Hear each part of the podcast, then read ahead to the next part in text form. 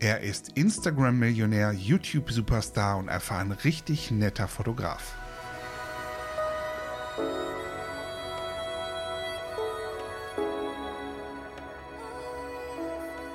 Heute sprechen wir mit Metz Peter Iverson.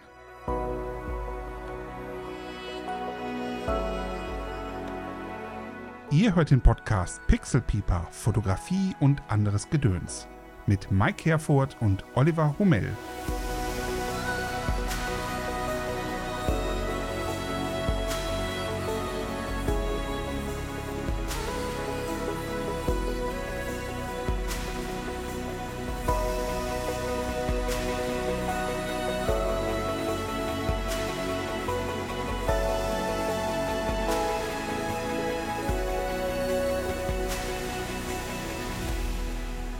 Herzlich willkommen äh, zu unserem äh, neuen Podcast, einer neuen Podcast-Folge in 2024 und heute mit einer ganz großen, besonderen Ehre für uns. Wir haben nämlich einen sehr internationalen Gast, Olli, ne, zu Gast heute.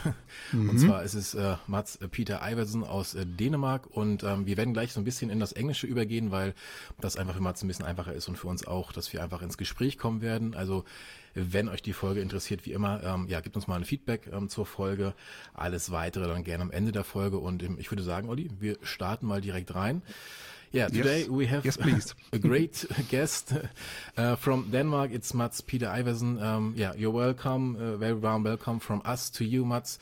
Um, yeah, before we start our little question round, uh, please um, tell us a little bit about yourself, your photography, uh, where you live, uh, and so on and yeah, for our guests. If there's anyone out there who doesn't know Mads already.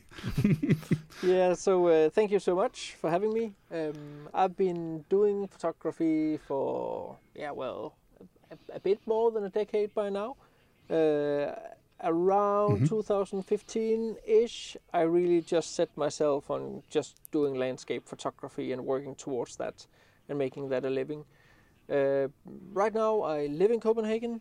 Um, my parents live in Jutland, right in the middle of Jutland, so I'm a little bit all over the place in Denmark, uh, which I enjoy very much because I mm-hmm. have really fallen in love with photographing Denmark, of course, along with traveling and photographing, especially uh, the everything north of Denmark and then also Italy for the most part. Now also Slovenia. So, yep, okay, why why Very Slovenia? Nice. Is this a new part of, for your photography? Or? Yeah, yeah. I forgot to say I also also love photographing the Dolomites and the Alp region. Uh, but uh, I've always, well, not always, but for the past many years, I've really wanted to go to Slovenia. There's just something about that country, with all those small churches and hilltops and mm-hmm. mountains, mm-hmm. and you can really yeah. come combine a lot of the elements that I love about landscape photography. For me, the, the big vistas doesn't have to be the most dramatic landscapes, but also like forest covered mountains and the more like romantic part of it where you don't have you can have buildings in the photos you can have humans in the photos and so forth Hmm. But I, I, like to have a, a more um, like old churches, castles, and all that mm-hmm. stuff also to have those in my photos. Hmm. Okay. Yes, I think so. Um, everyone you um, he would like take photos in landscape. He know your name and you know your um, art or your style of photography. But first of all, we start with a question um, we would like to talk uh, with all our guests, and this is: uh, What is the last thing you're photographing uh, inter uh, internationally? Internationally. No, intentionally. Sorry, uh, sorry, sorry to uh, yeah, in intentionally. in. yeah, intentionally. Yeah. what I what I photographed intentionally. Well, the last thing. So not like a snapshot with your phone, but like where you pointed your camera. Yes, for. that must be a lone tree on a field. Yep. Uh, okay. Lone tree in the fields here in Denmark that I've been photographing quite a lot over the past two two weeks by now, almost three weeks by now, over Christmas, New Year's, and here into 2024. I've revisited the same tree like five times by now. Okay, why this?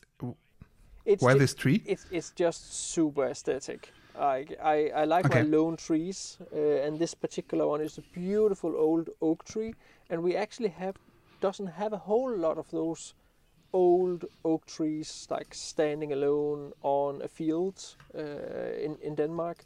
We have quite a lot of like the older forests north of Copenhagen, the old uh, royal forests, uh, but a lot of the forest in in uh, Jutland, the the peninsula here in Denmark, uh, is has either been like old heath area or it's like beech forests, but not oak forests. So Okay. it, it is quite a unique tree, and it just stands really, really nicely. And, and how the fields, uh, the hills around the fields, is bended and all that stuff. It, it just makes it for me. I just like whoa, this is just so good. Like it's so clean, so perfect, and especially over the past weeks we have had a lot of different kinds of weather. I wanted to photograph the sunrise Yeah. behind it. I wanted to photograph it during sunset.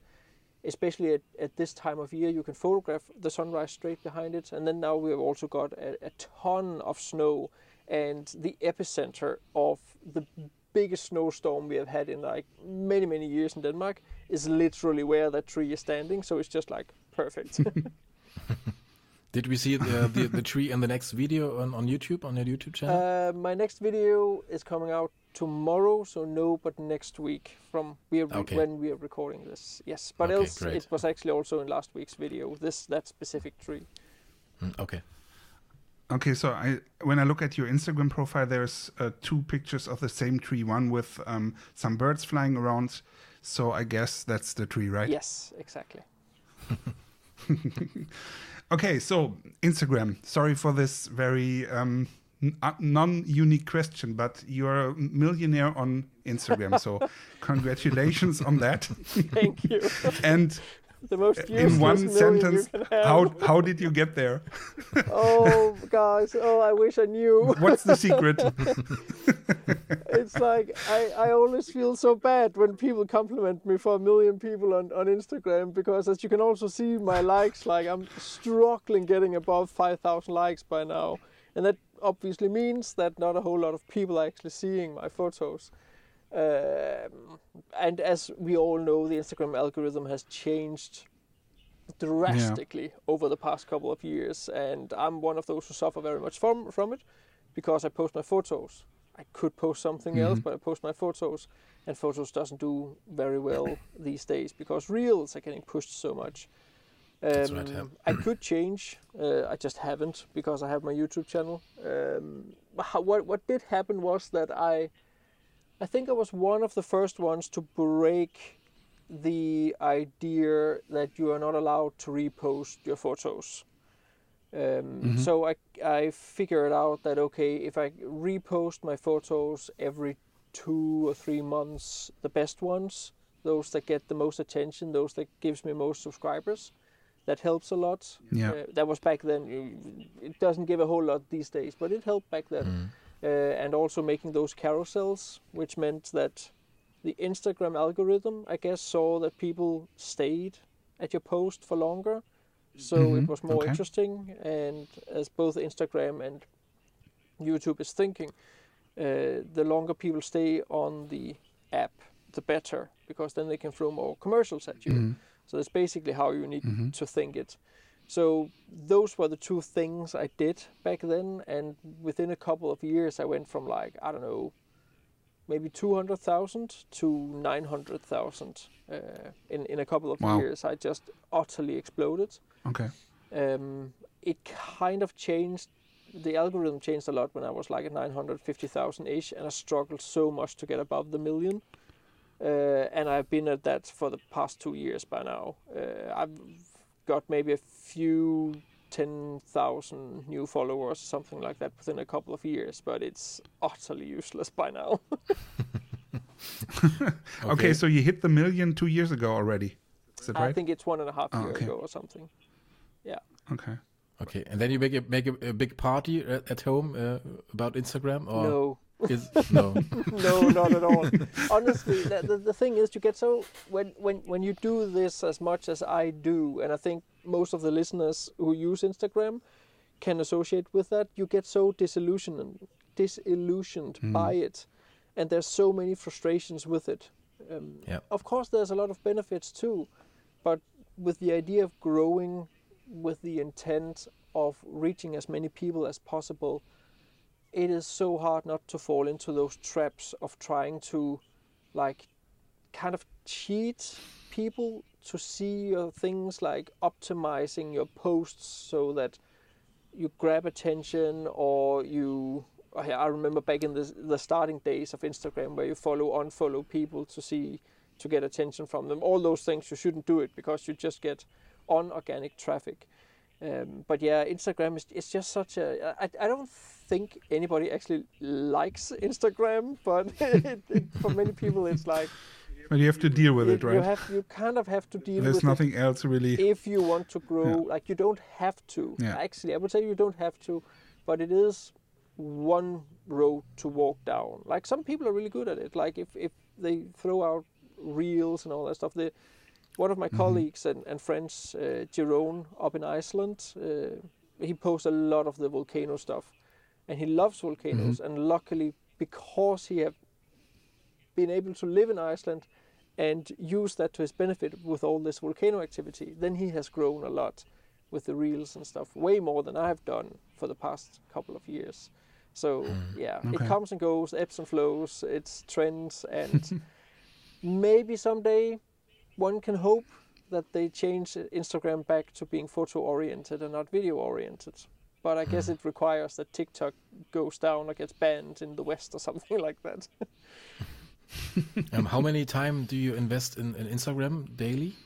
Ah, not a whole 10, lot. mi- 10 minutes? Uh, the the 10 problem minutes? is that by now Instagram has become this meme thing where everybody just shares memes and reels, right? So it's not Yeah. even so much about photography anymore.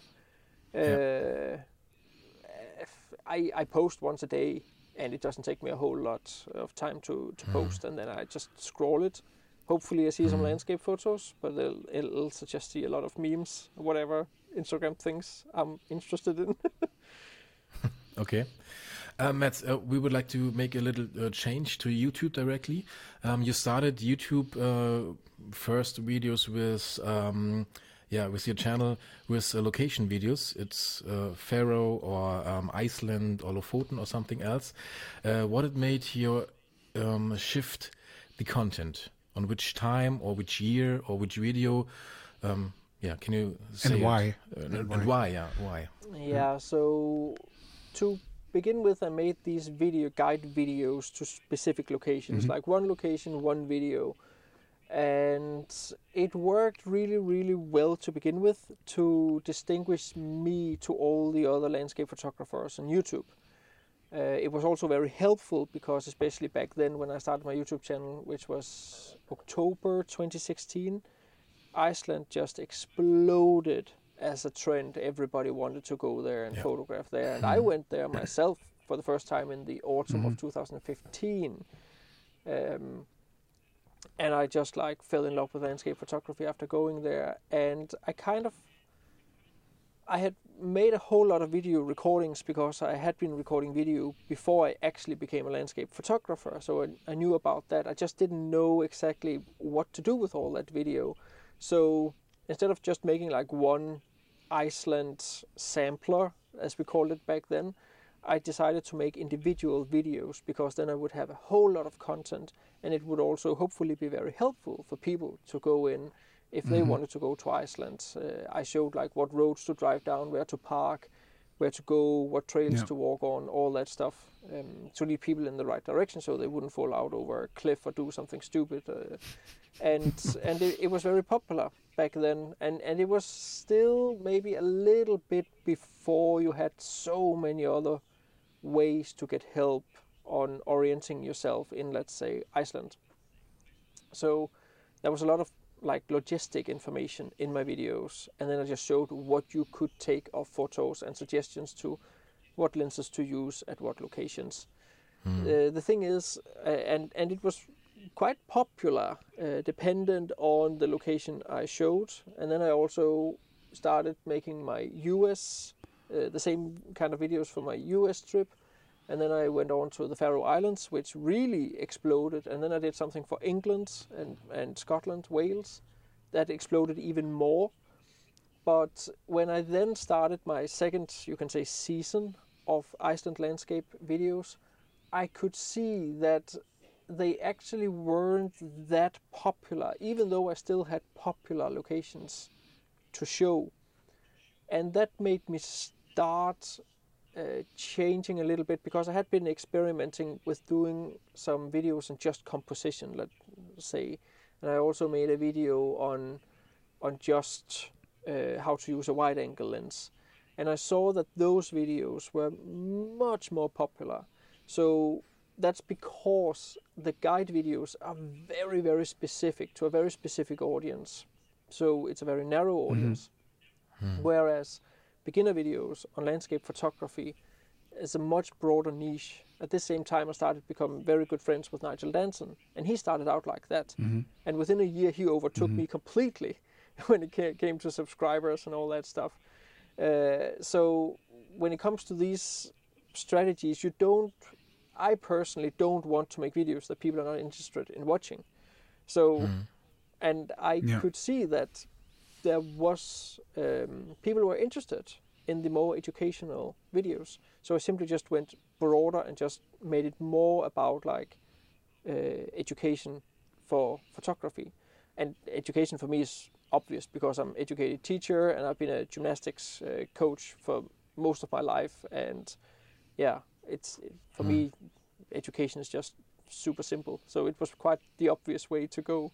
And then I made my own like uh, products too and could push them through my videos. So that was kind of the thing thinking back then. Okay, äh, Olli, ganz Okay. kurz, bevor ich die nächste Frage stelle, äh, du die nächste Frage stellst. Äh, Mads, um, we see you in your um, videos every time you are happy.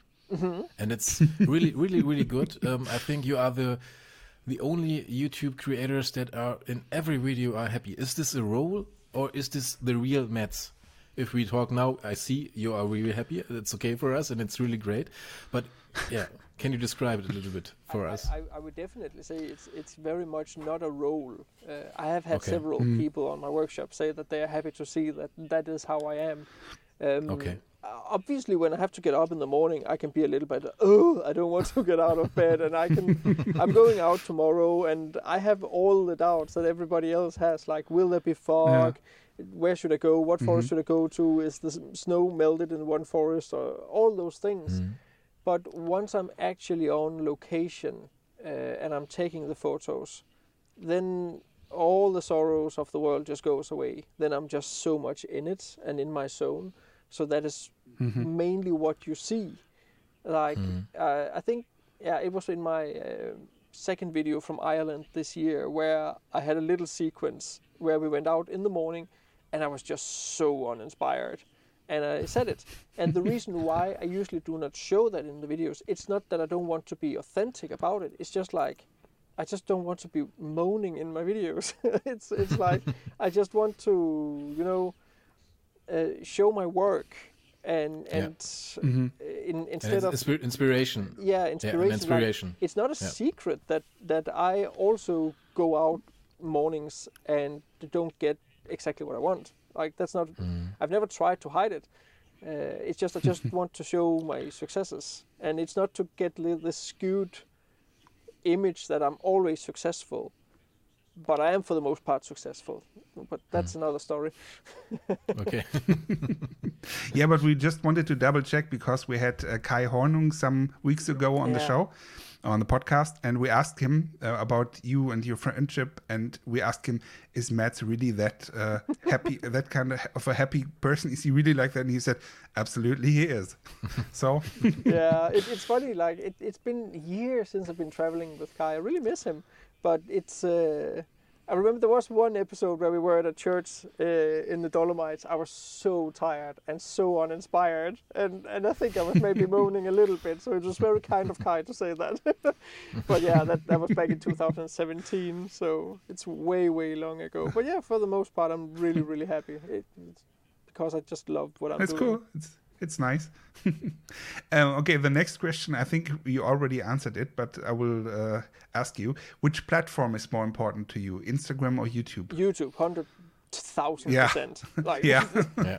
it's uh, like I, I I I don't have I can't see exactly where all my traffic is coming from in regard to my sales and all that. So if we have to talk about it from a monetary perspective, but mm-hmm. I would Yeah. say like my 200,000 subscribers on YouTube versus my million on Instagram, I would say YouTube is still probably between 50 to 100 times more valuable for me than Instagram is. Mm-hmm.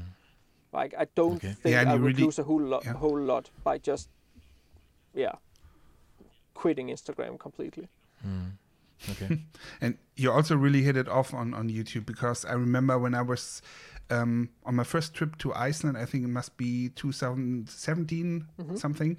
I saw your videos and I planned a trip to the Faroe Islands. Also saw your videos, and I think if I remember correctly, you had like five, eight thousand kind of followers on YouTube. It was not Yeah. nothing, but you were it was small. Yeah, and yeah, yeah. I, I don't remember. I started exactly how much it subscribing and and uh, it's now it's I mean it's really really a lot and I think that's the limit is not not reached. No, ho- ho- hopefully not. Like it's e- the thing is that when when it comes to YouTube and Instagram and depending so much on the social media, I am uh, always cautiously optimistic, uh, but I'm very pessimistic about Instagram. But when it comes to, to YouTube, um, luckily I have a guy at YouTube Nordic that I can moan to and complain to and, and get help with if there's any any problems. But Okay, that's good. I'm I see some unfortunate trends on YouTube too these days in regard to the algorithm uh, and the people who are working there and giving advice. Uh, first off, those guys, like the guy I just mentioned, they're not allowed to have their own YouTube channels because they're not allowed to use their inside knowledge. That said, I am not sure they even know themselves how to do a YouTube channel because a lot of the advice I get isn't particularly good in my experience. Um, Okay. and uh, all this where YouTube tries to introduce these shorts videos, Mm. utterly useless. Like it, it, they're trying to compete with TikTok and Instagram, but they cannot mm. monetize it. And I'm always, I'm sorry to all the listeners who may want to talk about like landscape photography, but all these algorithms Oh, we will get to that. that we are using on Instagram and YouTube and so forth, it it it takes time to get to learn how to think about it. But once you get into it and you learn all these um, underlying psychological behaviors from humans and how they use YouTube and Instagram and so forth, you start to learn what actually works from a business perspective. Because in the end, if you want to also sell your landscape photography, it's it's very much the same thing. I don't know if you guys know um, uh, Gary Vaynerchuk. Gary V. is probably one of the biggest entrepreneurs in the world by now. But he has this good um, analogy because he started out trying to sell uh, wine in his dad's wine store.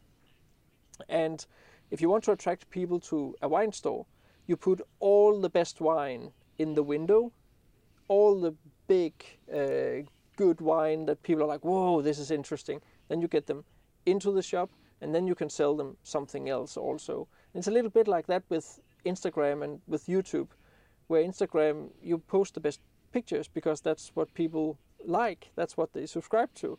And uh, likewise on YouTube, when you make your titles, you make your videos, and you make your thumbnails, it is so much about attention. It's so much about what people actually click. And it's not because all us YouTubers, we just want the click, but obviously we want to get seen. And we don't get seen if people don't click the videos. And we are in co- this constant struggle between what works and what we mm-hmm. want to do as artists. And, and mm-hmm. it's the biggest mm-hmm. frustration for any artist who lives Yeah, yeah. from their art because Yeah. obviously like i talk so much with nigel about these things and, and james and, and, and the other uh, landscape youtubers and it, it is just like it's our, our biggest frustration is that we want to make something that's authentic to ourselves but we also need to make something that people actually want Yeah. want to watch. So you have Yeah. to like just check so many things for each video that you do, and you can hardly check all of it at once. So you have to do a lot of like different things. Yeah, uh, the last time you gave me a little tip, Mads, it is uh, the platform vidIQ, and uh, you said to me it's and, and I would like to test it uh, the last time, and uh, this is exactly what you said. Uh, vidIQ give me a short information about my next video, uh, which is the, the the short line, uh, the headline, uh, the text, uh, the thumbnail, which uh, one is the best.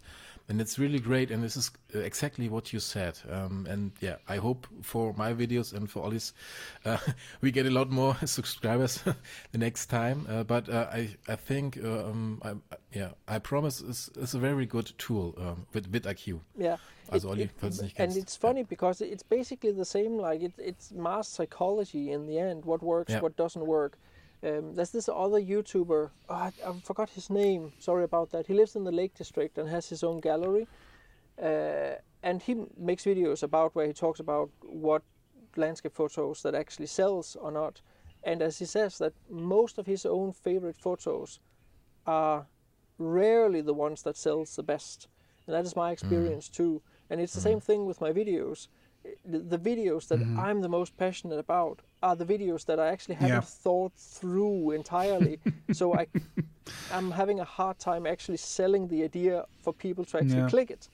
Whereas it's mm. much easier to just make a studio video where I can Yeah. control everything, everything I say, and put in all the B-roll I want to to put in to make sure that people stay interested all the way through the video. Whereas when you're on location, you can start blabbering too much, and you have to cut down and cut back, and yeah. Yeah. Yeah. That's, that's right. Yeah. Um, okay, Mads. Um, the next question from me is, uh, what do you um, make a living from? Uh, YouTube, I think so, is a little part. Then you uh, have workshops. And can you tell about a little bit to our audience? Yeah, so Uh, um, yeah. Uh, YouTube is very much the key to everything, I would say, Hmm. uh, because obviously people know who I then am, uh, and because I have a, a, a bigger potential audience, a bigger potential customer base, obviously.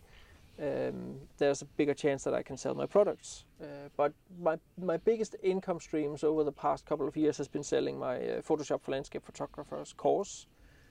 Uh, after that, all the other uh, products come, ebooks and maps, and then workshops also uh, all, also up there. And uh, on the fourth place this year, on the fourth place is sponsorships. I didn't have sponsorships in 2022. I only just started that in 2023. And then YouTube comes with uh, what I get from like the commercial stuff. Yeah. Okay. Uh, and then actually selling prints is on on the last spot and licensing uh, prints and all Mm. that stuff. Okay. So did you print- sponsorship would be like um, Square, Square Squarespace. it's a hard word. That, that, that Squarespace uh, sponsors your video. Is that a sponsorship or something completely different? uh, not completely different, but uh, like I, I don't have sponsorships with Squarespace. I have with Sal Digital.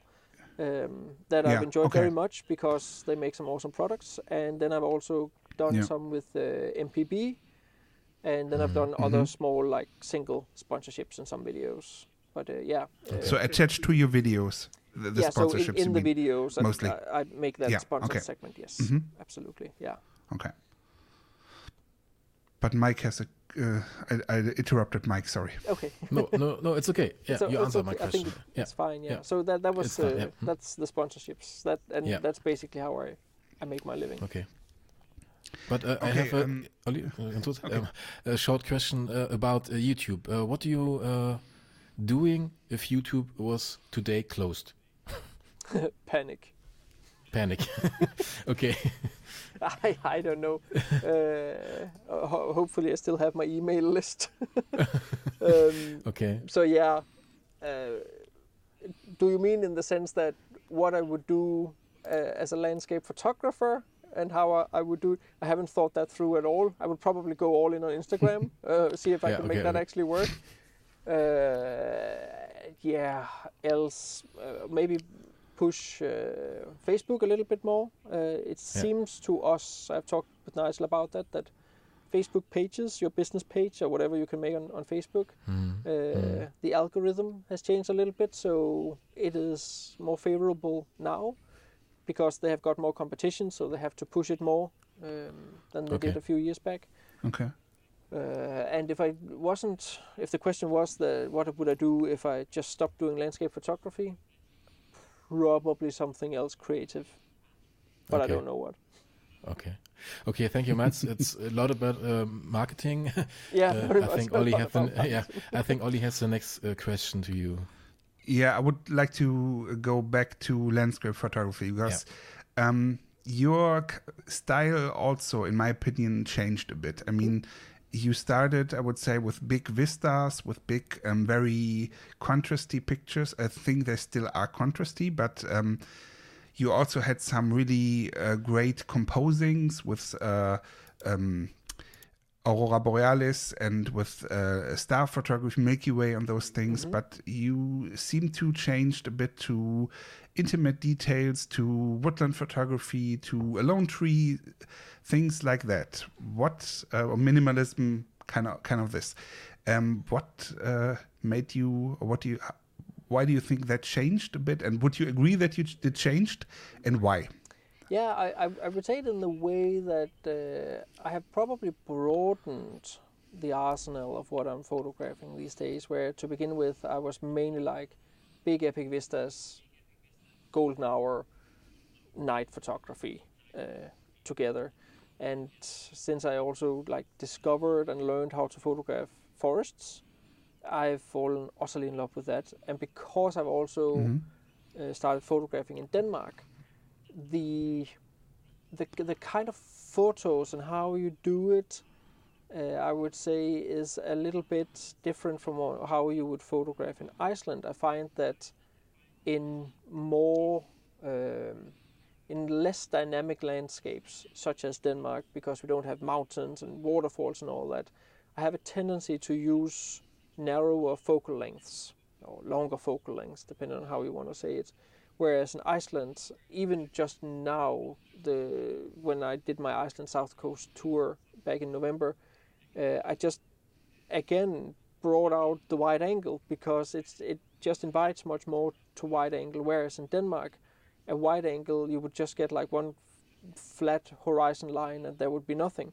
So I would say my style has probably mainly changed with me photographing other landscapes than Lofoten, the Faroe Islands, and, and Iceland, the Western US for that matter. So, Yeah. and also, as much as I enjoy putting together or composing a wide angle photo, uh, it also becomes very much the same. I, I, I like the variety. You can probably also see that in my YouTube videos. Even though I could photograph the same tree several times, I like that there's some variety to even that same tree. I like that there's some variety to the photos through my videos. Um, yeah. Basically, the only thing I rarely do is abstract photography uh, and black and white photography. For some reason, the- it, it just doesn't really speak a whole lot to me. Uh, that doesn't mean I cannot enjoy good quality abstract photo or black and white photo like Kai Hornung, as we mentioned earlier. I Yeah. love his abstract work. Um, Yeah, uh, That's great. Another friend Yeah. of mine, Norwegian friend Hans Gunnar Aslaksen, his abstract stuff is ridiculously cool, very very good. So it's not that I cannot enjoy it. It's not that I don't see the abstract stuff when I'm out in nature. For me, it just doesn't have longevity with my own kind of photo interest. For me, it's epic vistas with a wide angle or a long lens, atmospheric forests, and then also that Scandinavian minimalism thing there. It's in it's in that area I work mainly. Okay. Yeah. cool. And Nice. uh, did you have a, a favorite travel destination, Mads, in Europe? I would Or all actually over the say world? probably right now it's Britain. It's uh, I've been so much to Iceland, and I love going back to Iceland because it's it's where everything started. All my interest started. Hmm. Uh, I've just been there so much by now that I really enjoy photographing in Britain. Uh, Okay. Even though Britain has so many landscape photographers on YouTube, I kind of find that because I love Denmark so much, the British Isles are. I, I always say the British Isles are Denmark on steroids. Like they have a lot more of the same and then more. Okay. yeah. okay, great. And are there still places on your bucket list? I mean, there might, must be, but what is your what's your places you still want to visit? I would like to return to the US also. Uh, just do like uh, me and my girlfriend Sophie, if we could just just take out like six weeks again, and maybe just go to, especially northwestern US, uh, Grand Teton National Park, Yosemite, Yeah. uh, Glacier National Park, and then over to, to Canada, Western Canada, uh, British Columbia, and all that. I would really like to do that uh, and just put my, my mind to like one of those big trips. But uh, then again, like I, I have, I'm reaching so many bucket lists. Bucket lists are, are planned this year. Like I'm going to Antarctica in a few weeks. I'm going to Western Greenland, going to Ilulissat, um, which I'm looking very much forward to. Uh, so, yeah, going back to Tuscany, I love Tuscany. It's so beautiful. I love the food, and uh, yeah, so so I have plenty to see, plenty to do. I I would also like to.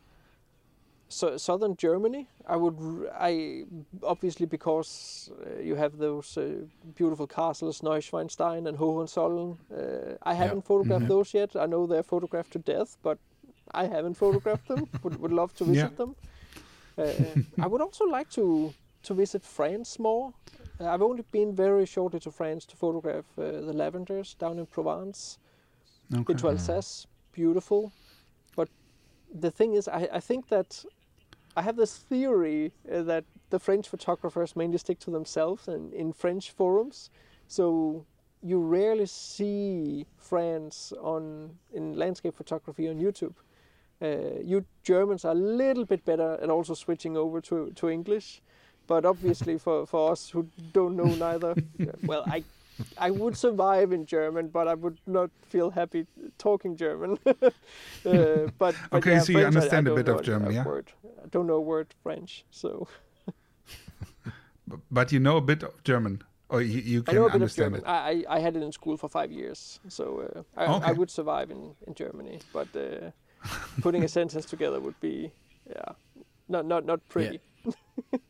And last year you were here at uh, the Gespensterwald, yes, we talked about Yes. the last yes. time. And yeah. it's a very beautiful wood, I think so. Yeah, it's yeah, 10 so minutes from me. Yeah, Sophie and I, we, uh, we we took a, a, a, a Baltic coast tour in northern Germany Yeah. and, and visited many of the uh, uh, Hanseatic, uh, uh, like Lübeck and Rostock, and Yeah. over Okay. there went on the museums and we also.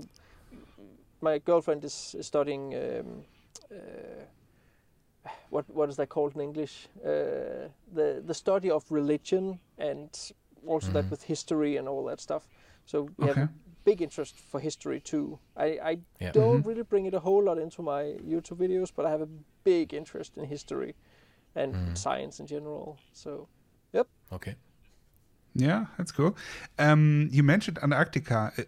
I think, um, if I may ask that question, Mm-hmm. you you wanted is it the first time now? But you wanted to go there a couple of years ago already, right? yeah, I uh, I was supposed to go there with Nigel and James back Yeah. in 2022. I think I but, saw some uh, Instagram story on that. yeah, I but got would, would COVID. you? Like, like I got the symptoms literally on the plane to Santiago in Chile. So I tested Yeah. positive and had to spend a week on on the hotel in Santiago next to the airport, and then I just went home. So I never made it to Antarctica. Oh damn it! Oh. yeah, yeah, that was a bummer. That was So you- and all the others went right. I, I, Uh, I did- had a few hours to, to I had because everybody who got sick back then they got sick with COVID and I could I could feel on the plane that scheisse Okay. like it's Ah, happening. Okay. Uh, so yeah. I kind Oh, of like I was yeah probably going. I, at first I thought it was just like air conditioned and you know uh, dry air Mhm. on the airplane, but I was like ah maybe it is. so yeah. Oh damn it! And did you watch the the videos of your colleagues who went there? Did or did you just said I I can't watch that? I'm no, too I, I watched disappointed. them. I watched them. I, I was curious to see what what they got Okay, down there. okay. So, uh, yeah, but yeah. you're going if you- now. Sorry, sorry, Maik. Yeah. but you're going now uh, or soon into Antarctica, right? Yes, yeah, uh, he- heading down there on the 14th of February, and uh, Okay. so Hmm, and then we go on the trip through Antarctica, and then some of us head to Patagonia afterwards, uh, just for ourselves to make more videos. Okay. You going But to you like- to Patagonia? Yes, yes, I haven't been Because there. I will be there in April. Ah, cool. Yeah, I- we'll, So maybe- we'll be there in March. Okay. So Okay. nice. sorry, Maik. But Mads, now if- you, yeah, it's your no, turn. no problem. But Mads, if you like to learn a, a little bit German word, uh, a bad word, uh, you can say, ich habe die Arschkarte. Ich habe die Arschkarte. Yeah, oh, great. yeah, yeah, now you talk in German. It's perfect. Thank you so much. okay, sorry. But now I you have know, to uh, translate I- it for I know- him, I know Maik. Bücherregal, as you have there in the background. Yeah, if if you are ill or if you can't go to a trip and then you are very unhappy, um, yeah, we in German we said, "Oh, ich habe die Arschkarte." Ah, Yeah. Okay.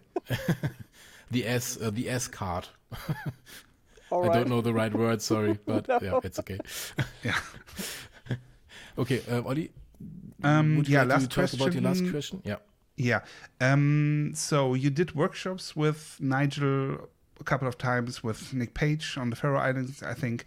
Is there any other landscape YouTuber you would like to do collaborations with, with whom or who you didn't right now? Any favorite? Nope. No, not not really. Like uh, I've met most of them, uh, all sweet guys, and the the thing is, I've admittedly, I would say 2023 here been so busy that I would actually like to do a, a fewer workshops. Uh, and I do, I'm doing one less workshop in 2024 than last year, so uh, so uh, I, I I think I want to to scale a little bit back on the amount of workshops I run throughout the year uh, like I wouldn't mind like meeting up with people and go shoot for ourselves, but uh, like running the workshops. I run the Faroe Islands workshops myself by now. Um, I may as well, uh, and, and then I run the bigger tours with Nigel and James uh, through Aurora Expedition, and then I have Jerome that I work with in Iceland, and I have uh, Sam uh, Shikluna that I work with in uh, in Italy and Slovenia. Okay. Okay. And now you know two other guys. That's us Yes. from Germany. It's Yes. great with us. Okay, Mads, uh, very thank you. So uh, we have a little part of gear talk. Uh, short Mm-hmm. question, short answer to you. Okay. First is uh, what is your common camera system and why, or your favorite system and why? Uh, I use the Sony A7R5 right now, uh, and my main lenses are the 16 to 35 f4 from Sony Yeah. Yeah. and the 50 to 400 from Tamron. But I Mhm. also just cannot not use my 28 to 200 from Tamron. It's just such a Mm. good all-round lens. Um, so yeah, that's my main stuff for astrophotography. I either use the 20 millimeter f1.8 or 14 millimeter f1.8, also from Sony. Mhm. Uh, great Okay. cameras. My backup camera is my old A7R3. Haven't got rid of that, and sometimes also my A7C. Uh, but I mainly use that for studio recordings. Okay. And if you go to a travel destination, you have only two camera bodies, or did you have three or four? I I I use two camera bodies when I when I go Two travel. camera. Okay. And so Okay. then, depending on how much gear I, I can bring, I would probably for travel only Mhm. bring the 16 to 35 and the 50 to 400, and then two camera bodies, and then I'm, I'm Okay. good. Okay. And then a drone, Um, of course. Yeah, this is my next next question. I'm Uh, allowed. which okay, which drone you used? Uh, Uh, I, I use the new uh, DJI um, uh, Mavic 3 Pro, the one with three lenses. okay, and why why Mm-hmm. did you not take the the small one? Uh, Mavic- because Mavic I'm doing so much also? video, uh, and and the, the, the fact that I, I can zoom in and get that compression effect is Okay. it's just it's mind blowing. I, I love it. it. I think it, it makes it all. One of the things with my style of photography to begin with, I did a whole lot of wide angle stuff, but what I really love is also the telephoto stuff because you you can get Mhm. that perspective compression, and and you can actually show the scale of nature. And one of the things that I love about being in nature is that I feel so small in nature that it is just me and then this big world, and you can show that so much better with the longer focal lengths uh, than you can with a wide angle that just takes everything in. Okay. Yes, thank you. So the last part of our little talk is uh, to, uh, some uh, community questions. We pick uh, five little questions, and this is to you. Um, are you happy? Uh, or Danny's uh, Danny's questions is: uh, Are you happy with your Tamron 50 to 400 when you're traveling? Yes. Yes. Yeah, Okay. that, Yes. that's the short answer. Short I- I question, short would- answer. Uh, if, if, if the question is also like uh, um, if I'm happy with it for like the, the physical reasons, uh, I, I would say for sure you need to get the lens collar, and you don't get that when you buy the lens. You have to buy it separately, but just get the one from Tamron. It's ridiculously expensive, but it's a must. If if you get that lens, you need to have the lens collar with the lens foot, hundred percent. Okay. And it's not too heavy for Um, your um, backpack for traveling. For an I wouldn't airplane, say it's so. fine. As as, lo- as long as I only have two bodies and and the other Okay. 16 to 35, because the 16 to 35 F4 from Sony, it's very it's super light. It's the lightest 16 to 35 millimeter on the market, and it's Mhm. tack sharp. So Yeah. uh, so yeah, yeah, that's that's Yeah. fine. I use the Tamron 50 to 400 also, and it's a great lens. Yeah, It's I a great think so. lens. I, I Yeah. have a, f- as I mentioned in my video about that lens, there are a few caveats with it, and I know that some pixel peeping photographers would probably Yeah. have some issues with some of it, and there are aspects of it where I prefer my Sony 100 to 400 image quality wise, but the 50 to 400, it, it's always a compromise. You have to have to weigh it out. Hmm. Do you prefer the image quality or do you prefer the practicality? And I would say I, for the most part, prefer the practicality over the image mm-hmm. quality because you don't compromise so much hmm. that people can actually see the difference. Okay. Okay, so so he's talking about us, Maik, because our podcast is called Pixelpeeper. So he, he means us. Okay, next question, Mads, is uh, from Oliver Janitzik. Uh, when you will uh, you sorry, when will you visit Germany again? What are your next travel plans? You said Antarctica and so on. It's okay, but uh, yeah, which is the next place you visit in Germany? Good question. I, my estimated guess is I, I would do a dedicated trip down and photograph those castles that I mentioned earlier because it, it, it, it's a thing on my list. Uh, me and Sophie has also Okay. talked about like maybe doing like a, a, one two week trip through Germany to just photograph some of the bigger locations there because it, it is actually quite far up on my bucket list to to Yeah. do more of Germany Mm.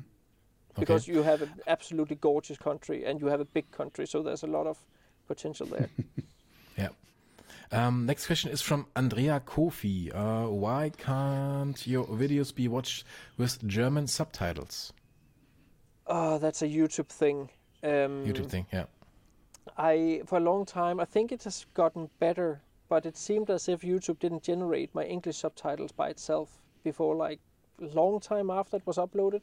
I don't know what it is. I, I have talked with my YouTube guy about it, but uh, yeah, uh, Okay. I'm not sure No if it's something to do with being it being uploaded from Denmark or something stupid like that. But there, there's like you know hardware, software stuff thingy. I don't know. It, it's not it's not something I control sadly. Okay, okay. Um, Photo Fuzzy on tour. Uh, uh, yeah, uh, very nice uh, name. Um, how do you uh, balance your business and your private life? That's very easy for me because I have no kids, I have no dog. Um, No my birds? my girlfriend is a workaholic just like I am, so so Hmm. that's generally not a problem. And we give each other space to do uh, to hunt our careers as much as we want. So Oh, okay. I'm Nice, not yeah. I'm not the person to ask that question. Uh, that would Yeah, be someone okay. like Nigel Danson you should ask. okay. Um, the last question from our community is from uh, Richter91. Um, did you have other hobbies? And if so, which ones?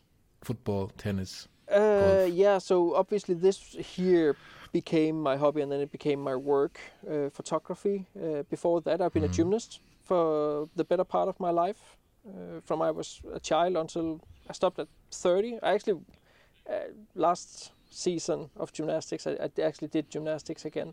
Uh, I didn't have time this this season, but besides that, uh, besides landscape photography, I have so many hobbies of right now, like as I mentioned, history, science, uh, global politics, economy. Um, like when you run a business and, and you're somewhat successful as I am, you the first thing you learn when you start earning money is the amount of phone calls you get from people who want to get your money. So when it comes to investing and all that stuff, so and Yeah. luckily I have quite a, a, a general interest for the human condition. Uh, I'm educate. I have a master's degree in educational philosophy, which were more about philosophy and epistemology and all that stuff. So I just have a general interest in being human, and that just involves spending a lot of time on YouTube on watching information videos and educational videos. So yeah, very very broad interest for being human. Okay. So we could invite you to a um, politics and sociology uh, podcast as well, right? That would be super interesting. Okay. Okay, Mads. uh, Very, very, Very nice, very thank you cool. f- yeah, for your time, uh, for your Yeah. answers. It was very nice to talk with you. I think so. Ollie um, is very happy. Yeah. that you. I'm really uh, happy. you I'm met him. Absolutely, Really nice. it's, it's also Yeah. nice to meet you, Ollie. I uh, I I know Yeah. you through the social medias. Yeah. Okay. Um, Okay. Uh, now I'm uh, talking a little bit in German uh, Yes. before you go. Ähm, ja, vielen Dank erstmal fürs Zuhören. Jetzt ganz kurz mal der deutsche Abschluss, bevor Mats uns gleich hier verlassen wird. Ähm, vielen Dank fürs Zuhören. Olli, äh, hast du noch einen Einwurf irgendwie auf Deutsch oder auf Englisch? Ja, und vor allem vielen Dank für alle Leute, die auf Englisch unser äh, Gestotter hier ähm, ertragen haben. Also vielen Dank, dass ihr so lange dabei geblieben seid. Aber ich glaube, mit Mats war das auch einfach eine richtig coole Sache, weil er einfach ein super Genau. netter Typ ist und einfach super spannende Sachen zu erzählen hat. Genau, also sagt uns gerne mal Ja. eure Meinung zu dieser Folge, würde ich sagen, Olli. Ne? Ähm, wir überlegen uns Genau. noch ein paar Sachen dazu, vielleicht demnächst mal schauen. Aber ich glaube, es war echt cool, es war sehr, sehr aufschlussreich, sehr, sehr interessant, dass Mats heute bei uns gewesen ist. Und ähm, ja, vielleicht mag er nochmal wiederkommen. Wir, wir fragen ihn danach nochmal ähm, auf Englisch. Ansonsten, Olli, würde ich sagen, verabschieden wir uns für Ja. heute. Dankeschön Und, äh, ja, fürs bis zum Zuhören. nächsten Mal. Danke, Mike. Thank you, Mats, for being on the show. Dankeschön. Auf Wiedersehen. Okay. Bye-bye. bye bye.